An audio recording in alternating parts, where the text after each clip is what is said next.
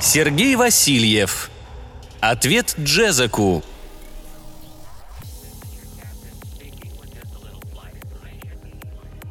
Когда вызывает глава технического обеспечения земной миссии, второй человек после посла и, между прочим, твой непосредственный начальник, прибыть к нему следует незамедлительно. «Читай!» – сказал Семен Андреевич и сунул мне в нос распечатку, едва я приоткрыл дверь в его кабинет. Я спокойно взял лист, вошел, закрыв за собой дверь, и прочитал.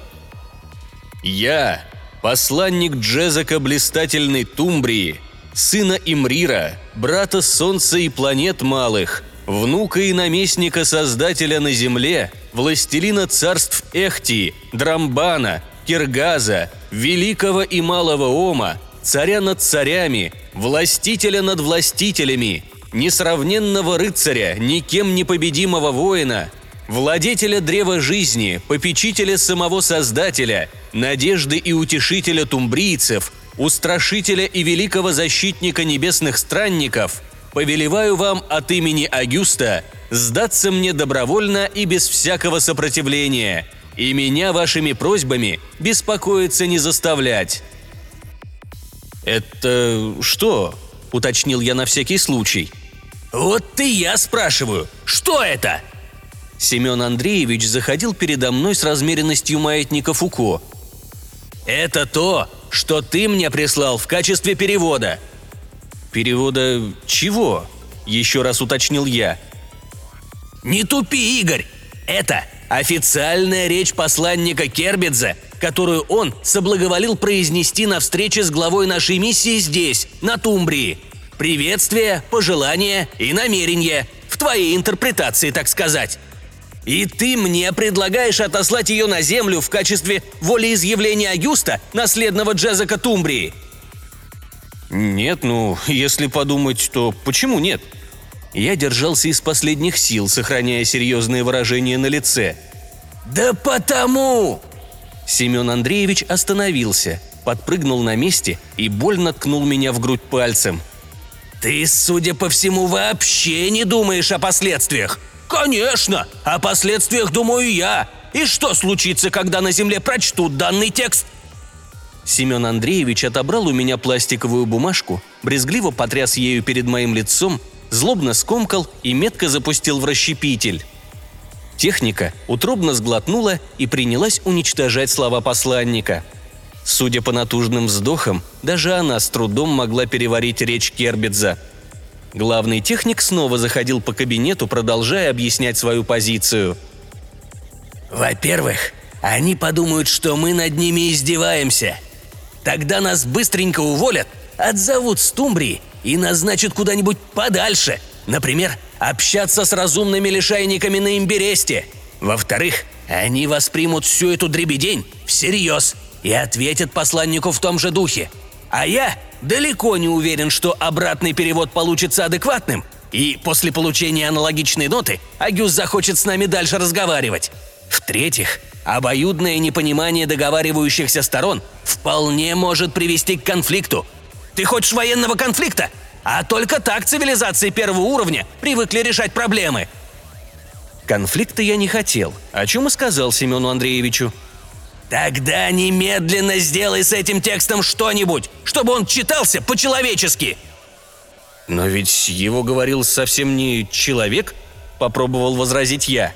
Игорь, твои отговорки начинают меня раздражать. Смотри, я могу объявить конкурс на твое место, и думаю, от желающих отбоя не будет. «Но, Семен Андреевич!» – возмутился я. «Это ж не мое творчество! Че машина выдала, то я вам распечатал. Значит, настрой переводчика, чтобы он переводил адекватно. Все, иди, работай. Времени у тебя до завтрашнего утра. Успеха!» «Подождите, Семен Андреевич!» – взмолился я. «Мне нужно больше данных. Велась же съемка встречи. Может быть, мимика или жесты Кербидза позволят дать иную интерпретацию его слов?» Начальник вздохнул, достал из внутреннего кармана ключ-допуск и кинул его мне. «Бери, только смотри без фокусов. Не светись, где не надо». Светиться я не собирался. Так только последние лохи делают, ну или молодые специалисты, пришедшие в радужных надеждах поддерживать человеческие миссии на других планетах. Ни к тем, ни к другим я уже не относился, считая себя прожженным специалистом по части технической поддержки. Еще бы! Четвертая успешная миссия. Пара решенных проблем. Чувство сопричастности к настоящему делу. В таком вот разрезе. Неудача на Тумбрии вполне могла свести на нет прежние успехи – кто их помнит? А вот неудачи запоминаются надолго, особенно начальством. Первым делом, вернувшись в лабораторию, я отыскал у Семена Андреевича записи с официальной встречи. Пять видеороликов, снятых микрокамерами с различных точек. Трех стационарных и двух подвижных. Непосредственно наблюдать за утренним действом у меня не получилось, так что было интересно. Это вам не общение поликристаллов – которые модулируют разночастотные электромагнитные импульсы и передают их непосредственно на жесткие диски. Тумбрийцы по общепринятой систематике являются гуманоидами, причем достаточно близки к собственно людям. Только если подойти к ним поближе и как следует присмотреться, можно обнаружить отличия в фенотипе.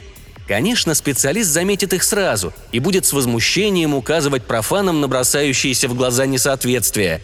Но к таким специалистам я не относился, и моя работа заключалась всего лишь в обслуживании техники, помогающей специалистам не упасть лицом в грязь при налаживании контактов.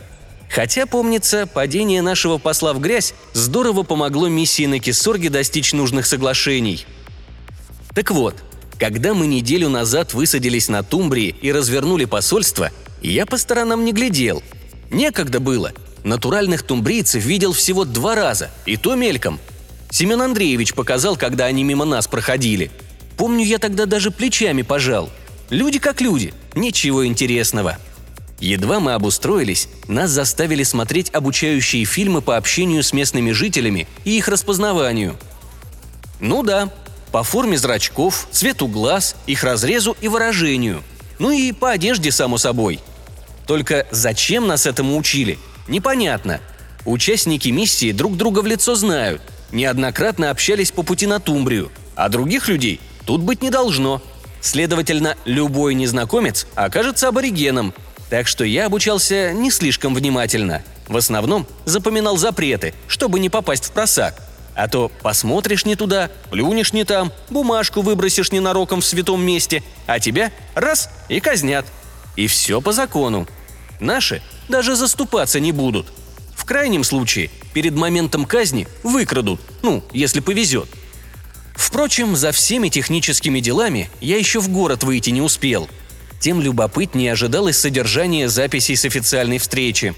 Я внимательно просмотрел первый ролик и ничего не понял. Сначала камера снимала с высоты.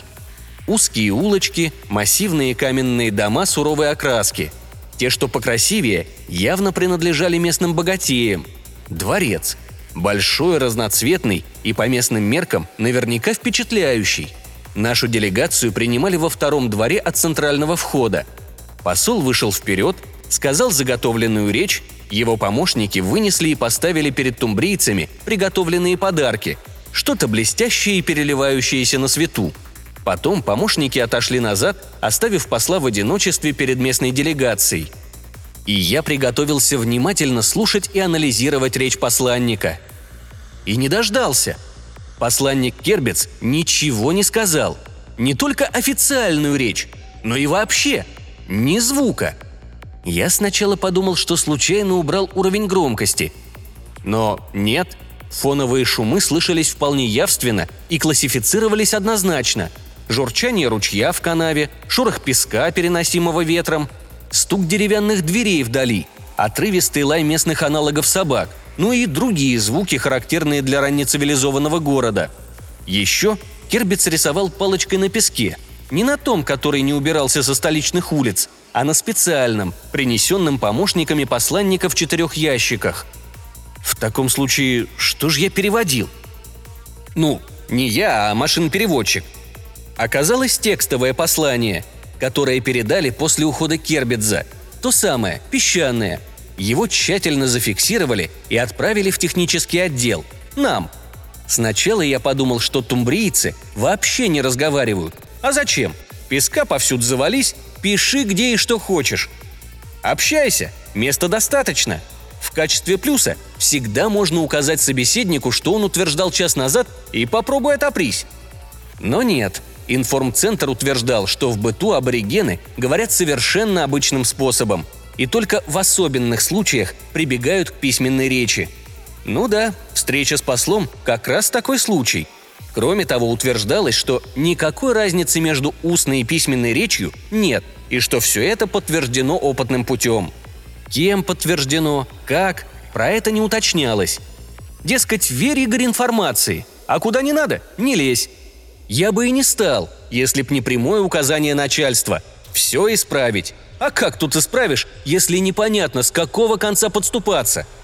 Может, с алгоритмом перевода проблема? Может, тут сотни диалектов, которые на слух едва отличаются, а на письме абсолютно различны. Информцентр молчит в тряпочку, и внятного ответа от него не добиться – полный цейтнот. И тут мне в голову пришла мысль обратиться к первоисточнику, к аборигенам то есть. Сами-то они должны знать все нюансы. Пускай поделятся. Перенастрою переводчика, и он выдаст адекватные слова. Я тут же связался с Леночкой из контактной группы и предложил ей пообедать. Все равно делать пока нечего. Она согласилась, и мы встретились в приватной обстановке в нашей столовой – Сделали заказ, получили его и принялись уплетать за обе щеки. Ну, я принялся. А Леночка сидит, ковыряется вилкой в лазанье и как-то не очень расположена. Ни ко мне, ни к разговору, ни вообще к чему-либо. Грустная сидит и печальная. «Лен, что с тобой?» – спросил я. «Чё, кусок в горло не идет?» «Да, ерунда», – отмахнулась Лена. «Предчувствия дурацкие. Туда не ходи, там не смотри, Ничего не трогай и ни с кем не разговаривай. Ничего нельзя. Запретили». «Что, Иван Карлович?» «Да, он». Леночка из-под лобья посмотрела на меня и закинула в рот поджаристую корочку. «Вот почему послы такие упертые?» «Осторожные, ты хотела сказать». «Я и говорю, перестраховщики». «Ну, у вас работа такая, с людьми. Психология туда-сюда. Я проживал последний кусок и с сожалением посмотрел на пустую тарелку. «Вот у нас все по-другому. Что надо, то и делаем. Хотим так машину настраиваем, хотим иначе. Свобода! Вот сейчас мне для настройки абориген надобен. Не дашь контактик, с кем это дело обговорить можно?» Леночка фыркнула и в нескольких словах пополнила мои знания о работе миссии – не так-то просто оказалось осуществить мою идею. В смысле, найти тумбрийца. Мы, видите ли, не имеем права налаживать контакты с местным населением, пока не издан официальный протокол о намерениях. «Чего?» – спросил я. «Мы его как раз и не можем дать, пока не выясним все о тумбрийцах. Вот я лично не выясню». «Тогда действуй, Игорек!» Леночка отодвинулась от стола так, что посуда задребезжала – я думала, ты просто поболтать хотел, а ты вон что, о работе. И без тебя тошно!» Лена встала и уцокала из столовой. А я остался. Чай допивать. Понятно, что контактная группа ничем не поможет. Значит, нужно самому. Выходить с базы, искать аборигена, как-то с ним договариваться и общаться, а потом узнавать, в чем наш прокол при переводе. Хороший план, да, самому понравился. Поэтому я не стал никому ничего говорить. Отметился в журнале командировок и спокойно вышел в город. Разумеется, меры безопасности принял. Личный маячок, универсальная вакцина, маскировка под местного – все дела. Даже легенду получил под свой облик. Дескать, торговец я, с запада. Там как раз такие высокие бледные живут. Ищу новые рынки сбыта для нашей продукции. Что за продукция? Ну как же – Рыба копченая, рыба соленая, рыба мороженая, рыба свежая. Свежая – обязательно. А специальные бочки с водой на что? Прибыльное дело рыбы торговать. Вот конъюнктуру смотрю и рынок. Будет спрос ли? Ну и ищу с кем обо всех этих делах поговорить. Нужного субъекта я обнаружил почти сразу. Разумеется, не начальника торговых рядов, а того, кто мне сможет объяснить про особенности местного разговора. Это оказался чедушный старикашка в выцветших обносках, сидящий на земле и что-то вдохновенно выписывающий острой палочкой, когда к нему обращались прохожие. Я назойливо понаблюдал за ним несколько минут. Потом подошел и встал перед ним. Старик улыбнулся и жестом предложил присоединиться к нему. Я сел – а чё ж не сесть, если предлагают? Ну и начал разговор завязывать. Дескать, как дела, как жизнь, какие новости и что тут вообще творится. Разумеется, сам я на тумбрийском не бум-бум. У меня вокализатор под языком приделан, чтобы моментально на местный язык переводить, что я хочу сказать. Ну и прямая связь с нашей переводческой машиной. Все круто. Старикашка послушал меня и ответил в таком духе, что дела и жизнь так себе, а из новостей может вспомнить только небесных странников, что давичи объявились и чего это от них хотят. Но это мы чего-то от аборигенов хотели, стало быть. Прямо-таки жаждали. Вот только я сам не знал толком, чего именно. Посол нас в свои высокие дела не посвящал. Я покивал на слова старика, а потом заявил, что хотел бы одну работку высокоученому тумбрийцу предложить. «Какую работку?» – заинтересовался старик. «Простую, по твоей профессии. Я с местным говором не очень, сам понимаешь. На Западе все не так. Вот некоторые слова и не понимаю. Для бизнеса это хуже некуда. А ты человек грамотный, в миг мне все разъяснишь и по полочкам разложишь». «Когда?» «Да вот прямо сейчас. Че откладывать? Пойдем, тут недалеко». «Аванс дам, все дела», Старикашка поднялся, отряхнул песок с одежд и кивнул. «Веди, дескать». «Ну, я и повел. А чего не повести, если он сам согласился? Без принуждения». Все в рамках главной концепции контакта о добровольности. Пришли на базу. В принципе, по внешнему виду ее от местных домов не сильно отличишь. Разве что богач, да размерами больше. Но не дворец нет. А если с заднего хода проникать, так вообще не подумай, что попал на земную базу. По коридорам я провел старика во двор, чтоб глаза начальству не мозолить, и показал на ящике с письменами. «Вот». «Что «вот»?» Непонятно, что человек в виду имел, когда писал. Прочитаешь? Старик обошел каждый ящик, поприглядывался, щуря глаза, и ответил. «Кто писал?» «Да какая разница-то?» – удивился я. «Ну, не помню, как его имя. А что, это важно?» «Конечно важно. Как же иначе? От этого весь смысл и зависит». «От имени, что ли?» «Нет, от значимости человека и от манеры, как он пишет. Очень тут все индивидуально». «Но в общих чертах ты можешь мне объяснить, что тут написано? А то такая белиберда получается, хоть плачь». Я попытался сделать жалостливое лицо, не знаю уж, как получилось. Старикашка усмехнулся – «У меня тоже. Я говорю, знать надо. Давай аванс, и я пойду». «Стой, стой! Сейчас сообразим». По всему выходило, что старику надо запись показать, иначе не расшифруют послание Кербидза.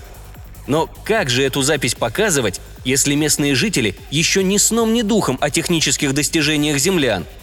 Тут прямым нарушением пахнет. Впрочем, выхода у меня не было – что так уволят, если не расшифрую? Что этак, если приобщу аборигена к цивилизации? Хотя, конечно, можно его потом усыпить и внушить, что ему все приснилось или почудилось. Мало ли тут какие одурманивающие средства в ходу. Все на них и спишем. Я таинственно кивнул старику и повел его обратно в дом, смотреть запись. Старичок оказался стрессоустойчивым. В обморок не падал, темных углов не пугался и на технику особого внимания не обращал – будто ему все это не в новинку. Я даже на некоторое время предположил, что он – агент наших конкурентов по наведению контактов с тумбрийцами. Навешает мне лапши на уши, и от моих советов послу только хуже станет. Но нет. Когда я запись включил, старикашке явно не по себе стало. Забормотал, руками затряс, глаза прикрыл ладонью и за всем действом сквозь пальцы наблюдал. «Ну, что?» – спросил я, когда выступление Кербидза закончилось. «Все понятно? Или надо повторить?» Старик руками замахал. Дескать, не надо, одного раза хватило. Разобрал суть? Рассказывай. Он и рассказал. Все удобоваримо и в рамках приличия, без угроз и ненужных титулов. Дескать, Агюст предлагает взаимовыгодное сотрудничество как равный с равным. «Ну, ладно», — сказал я. «Прочитать мы прочитали, а что теперь на это отвечать?» «Главное не что, а как». «Ну и как?» «Зависит от ваших целей, разумеется. Если хотите, чтобы с вами считались, нужно отмести все титулы нашего Джезека, выказать ему презрение и, в свою очередь, предложить ему стать вашим подданным. И все это письмом. Я поежился, представляя, как предлагаю послу вариант речи, в которой обзываю Агюста местными нечистыми животными, непременно намекая, что тот родился от противоестественной связи его мамаши с одним из них. А потом заявляю, что земляне наверняка применят тяжелое вооружение, чтобы сравнять с землей столицу Тумбрии, если Джезак не подчинится. «Меня начальство не поймет», — погрустнел я. «А так Кербец не поймет. Выбирай, чье непонимание тебе удобнее». Я посмотрел свысока на плюгавенького старикашку и подумал, что тот слишком много о себе возомнил. Кто он, а кто мы? Ты хоть понимаешь, кому советы даешь и где находишься?» Не удержался я от наезда. «Смотри, как бы тебе это боком не вышло!» Старик с довольным видом кивнул. «Вот, оно самое! Так и надо, в таком духе! И письменно! Еще потренируйся!» «Да пошел ты нахрен!» – не сдержался я. «Мы тут вообще продвинутые по части всякого. У самих голова на плечах, и не тебе нам указания давать, в нашем же доме!» Сказал, и сразу мне стыдно стало за нецивилизованное поведение перед низшими по уровню развития. Но старикашка не смутился. «Я уже понял, что нахожусь в доме небесных странников, и что вы ни черта в переговорах не понимаете!» Вот так он прямо и сказал. Ну, в переводе, конечно. «Почему это не понимаем?» – оскорбился я. «Не первый раз этим занимаемся, слов даю». Да потому что никак понять не можете, что обыденная речь ну никак не может быть такой же, как торжественная. И то, что твой посол сказал нашему посланнику, никакого смысла до Кербидза не донесло. Не будешь же к птице прислушиваться, когда та человеческие слова повторяет. Посмеешься, и все. Надо официально отвечать, то есть молча. Уразумел? Я? Да. Но как это до Ивана Карловича донести, ума не приложу. Твои заботы, твои проблемы, твое решение. Давай плату. Больше ничем тебе помочь не могу. Что ж, пришлось заплатить. Я проводил старикашку до выхода и еще немного по улицам, чтобы убедиться, что у него деньги не отнимут. И пошел на доклад к Семену Андреевичу. Тот выслушал, прочитал новый перевод Сказал, что вот, совсем другое дело, можешь же, если захочешь. Главное, нужную мотивацию подобрать. Тогда я не смело поинтересовался, что же посол будет отвечать. «Что-что? Какая тебе разница? Алгоритм-то найден. Это теперь его забота, как до аборигенов наши идеи донести». «Тут э, немного другой алгоритм», — попытался объяснить я. «Комплексный. Не говорить нужно, а писать в определенном ключе. Я могу объяснить». «Хорошо, хорошо», – прервал меня начальник. «Составь служебную записку, оформи ее, как полагается, и в должный момент Иван Карлович прочтет, что ты ему хочешь сказать. Ты ж знаешь, у нас ничего без служебных записок не проходит. Но это очень срочно и важно». «Игорь, важность того или иного процесса в моей компетенции». «Ты сказал? Я понял. Дальше моя забота. Все, иди, работай». «Ну, я и пошел. А что делать-то? Не будешь же с начальством спорить. Не поймет. Может, посол вовремя служебку прочтет и избежит главной ошибки». Саму служебную записку я написал быстро и тут же отправил. А вот с текстом ответной речи промучился. Пришлось влезать в смежные разделы – биологию, религию, политологию, историю, культуру и искусство. Причем тумбрийские – в земных невозможно разобраться, а тут такая экзотика. Так что провозился чуть ли не до утра. Даже в свою комнату не пошел. Отправил текст начальству и завалился спать в кресле у стола. И все дальнейшие события благополучно проспал. Семен Андреевич разбудил меня жестко и решительно. попросту вцепившись в плечо и тряхнув изо всех сил. «Что?» – спросил я, подскакивая. «То!» – лаконично ответил Семен Андреевич. «С переводом перемудрили!» Он внимательно меня оглядел, раздумывая, уточнять ли, кто именно мудрил, но промолчал. «И что теперь?» С просонок я никак не мог понять природу беспокойства начальства. «Слышишь?» «Шумит что-то?» «Что-то! Игорь, не тупи! Это аборигены идут нас убивать!» «Серьезно, что ли?» – не поверил я. «Еще один Фома неверующий! На монитор посмотри!» Я посмотрел, чё ж. Шла прямая трансляция с нескольких камер, и на всех на них толпы тумбрийцев, потрясая холодным оружием, бежали в сторону нашей миссии. э попытался я сформулировать вопрос. «Без вариантов, Игорь!» Семен Андреевич переключил монитор с камеры на карту. «Зеленый кружочек – миссия, красные точки – аборигены. Им бежать еще минут двадцать». «Но...» «И я не думаю, что они жаждут сложить оружие у нашего порога. Вряд ли». «Так надо же эвакуацию объявлять», – сообразил я. «Срочно!» «Уже! Дипломаты, считай, на полпути к орбитальному комплексу». «А мы?» Семен Андреевич криво усмехнулся. «А мы, Игорь, здесь. Прикрываем отход, так сказать. А потом на ветке улетим в горы. В последний момент». «Я...» Я собирался сказать, что совсем не хочу здесь оставаться даже в горах. Местные и там нас наверняка найдут. «И я. Вдвоем. Обеспечиваем сбор последних данных и техническую поддержку систем. Или у тебя есть другие варианты?»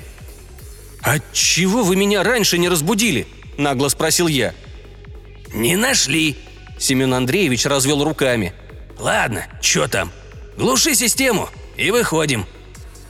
Что ж, аварийное отключение у нас отработано на 5 с плюсом. И по существу, и по скорости. Так что за 10 минут мы с Семеном Андреевичем управились. Вышли во двор миссии, к авиетке. Начальство село на заднее сиденье и говорит. «Чё ждешь? Забирайся!» А я стою дурак дураком и не знаю, что делать. Я думал, вы поведете. Там все равно автопилот. Садись, выруливай. У меня прав нет, с испугом сказал я. Да и вообще не умею я на авиетке. Давайте вы. Я тоже, мрачно сказал главный техник. Автопилот-то сможешь запустить? У нас автопилот через систему идет, а мы ее отключили. А если вы про локальные карты, то я их не загрузил. Не успел. Я развел руками. Вы мне совершенно другую задачу поставили с этим переводом. Весело. Ты хорошо бегаешь? Я посмотрел на клубы пыли, которые приближались к миссии со всех сторон, и сказал, что бегать-то я могу. Но вот вопрос, куда именно бежать? И предложил запереться. Авось они не сразу в здание проникнут, устанут, образумятся, вступят в переговоры, а там и наши с тяжелым вооружением подлетят. Припугнут тумбрийцев, и все наладится». «Не наладится», – разочаровал меня Семен Андреевич. «После такого нам с Тумбрией дипломатические отношения не светят. Уж лучше самим помереть». «Я свою жизнь так просто не отдам», я выхватил лучевой резак из аварийного комплекта ветки и бросился за ворота. Чего я в этот момент хотел, самому непонятно. То ли погеройствовать, то ли адреналиновая эйфория так подействовала. Но, вернее, разум напрочь отключился. А что с дурака взять? Нормальный человек один против тысячи не выйдет. Сомнут не заметят. Толпа аборигенов еще до ворот не добежала – я очумело выскочил и удачным импульсом из лучевика смел весь песок с улицы в лицо толпе. На задних рядах это никак не сказалось, но передние явно сбавили ход. Не давая возможности им очухаться, я принялся вырезать на дорожном камне текст послания Джезеку. Не совсем так, как оно у меня в голове запечатлелось, а сокращенный вариант. Спасибо идеальной памяти и гипнокурсу местного языка. Несколько хлестких фраз – но хватало и нелицеприятных сравнений, и матерных выражений, да и вообще на плагиат смахивало. Одно скажу. Послание произвело на толпу неизгладимый эффект. И содержанием, и экспрессией, с какой наносилось. И главное, тем, что осталось в камне навсегда, то есть навечно, как дружественный ответ Агюсту, наследному Джезаку Тумбрии.